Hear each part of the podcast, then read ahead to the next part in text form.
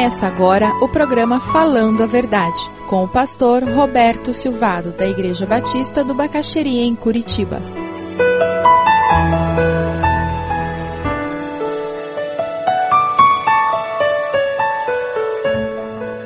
Nós estamos continuando a estudar personagens da Bíblia. E nós temos estudado esses personagens tentando enxergar na vida deles algumas lições para as nossas vidas. Hoje nós vamos estudar a vida de duas pessoas, um pai e um filho. E nós vamos ver como que a experiência deles foi marcante e como essa experiência pode nos abençoar, pode nos instruir. Gênesis 22, de 1 a 18. Eu creio que todos aqui já ouviram falar do Monte Everest. É o pico mais alto do mundo. Você sabe quem foi a primeira pessoa a subir no Monte Everest? O nome dele é Sir Edmund Hillary. Foi no dia 29 de maio de 1953, às 11h30 da manhã, ele chegou no topo do monte mais alto do mundo. A partir daquele dia, ninguém podia subir mais alto do que ele. Coisa incrível. Anos de preparação. Eles tiveram que comprar equipamento, fazer treinamento na terra natal e depois lá no, no Nepal mesmo, homens treinados acompanharam, suprimentos para a subida. A morte estava a cada momento espreitando-os, a possibilidade da morte por fadiga, pelo frio, pouco oxigênio, paredes de gelo a escalar e finalmente eles chegaram lá. O texto que nós vamos ler em Gênesis 22 fala de uma outra escalada. O monte não era tão alto, mas eu creio que foi uma subida bem mais arriscada, bem mais difícil. Foi uma subida muito mais difícil do que a do Monte Everest. Custou muito mais do que aquela expedição do Sir Edmund custou. É a subida do Monte Moriá, o lugar da entrega, o lugar em que Abraão subiu para entregar o seu único filho a Deus. Nós vamos estudar a vida desses dois homens. Poucos homens e mulheres subiram tão alto quanto Abraão, na fé, na confiança em Deus, no preço para essa escalada. Na Bíblia só existe um outro homem que subiu um, monte mais alto ainda, uma escalada mais difícil ainda. Não foi o Monte Moriá, foi o Monte Calvário. E esse homem foi Jesus. A escalada dele ao Monte Calvário foi ainda mais difícil do que a escalada de Abraão. Passado algum tempo, Deus pôs Abraão à prova, dizendo-lhe: Abraão, ele respondeu: Eis-me aqui. Então disse Deus: Tome seu filho, seu único filho Isaque, a quem você ama, e vá para a região de Moriá sacrifique-o ali como holocausto, num dos montes que lhe indicarei. Nós sabemos a história de Abraão, ele com 100 anos tem o filho da promessa. Deus havia prometido que ele teria descendência quando ele sai da sua terra e vai para a terra que Deus havia dito que ele tinha que ir. E o filho da promessa finalmente vem, ele está entrando na adolescência e, e agora Deus disse que ele teria que subir o monte, ele teria que oferecer o seu filho. Versículo 3: Da manhã seguinte, não foi no mês seguinte, não foi no ano seguinte, foi na manhã seguinte. Abraão levantou-se, preparou seu jumento, levou consigo dois de seus servos, Isaque e seu filho. Depois de cortar lenha para o holocausto, partiu em direção ao lugar que Deus lhe havia indicado. No terceiro dia de viagem, Abraão olhou e viu o lugar de longe. Disse ele a seus servos: Fiquem aqui com o jumento, enquanto eu e o rapaz vamos até lá. Depois de adorarmos, voltaremos. Abraão pegou a lenha para o holocausto e a colocou nos ombros de seu filho Isaque. E ele mesmo levou as brasas para o fogo e a faca. E caminhando os dois juntos, Isaque disse a seu pai Abraão: Meu pai? Sim, meu filho, respondeu Abraão.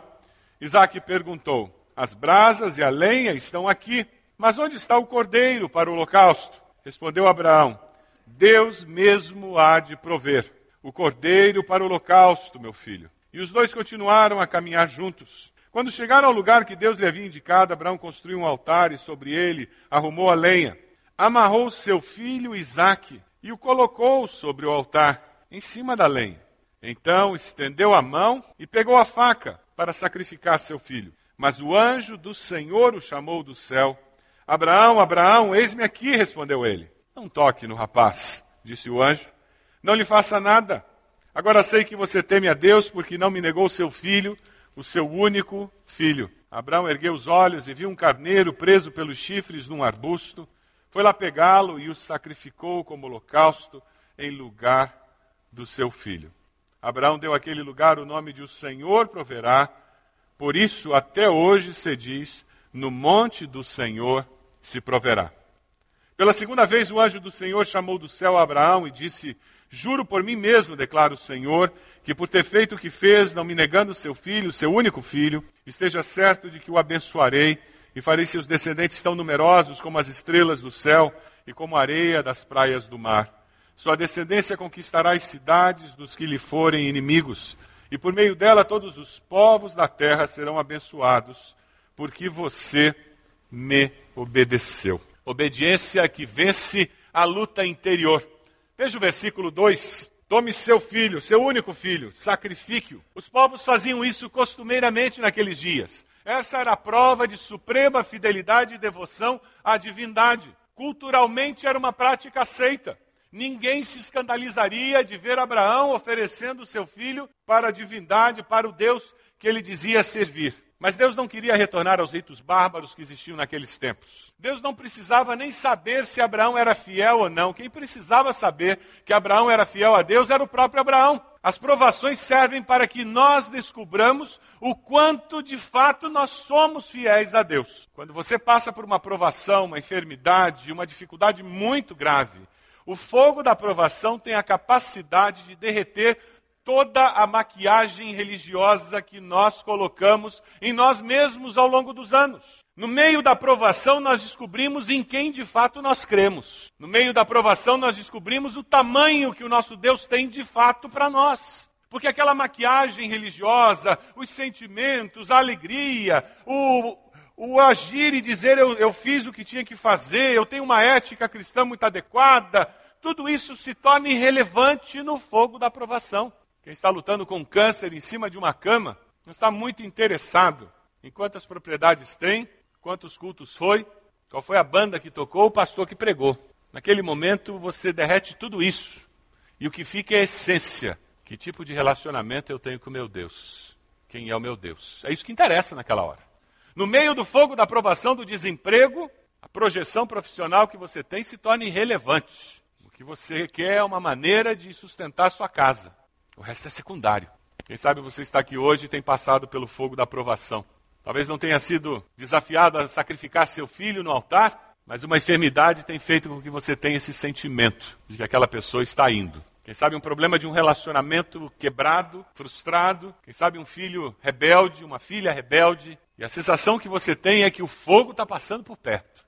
E é um fogo que derrete tudo. Todas as minhas respostas fáceis. Não, que isso? Isso é plano de Deus na sua vida, meu irmão. Parecido com aqueles amigos de Jó. Essas respostas derretem no fogo da aprovação, porque elas são respostas fáceis para perguntas difíceis. E quem disse que nós teríamos todas as respostas para as perguntas difíceis da vida? Quem disse que nós entenderíamos todos os detalhes e os porquês e os da onde da nossa existência? Somos humanos limitados. A nossa percepção de vida será sempre humana e limitada.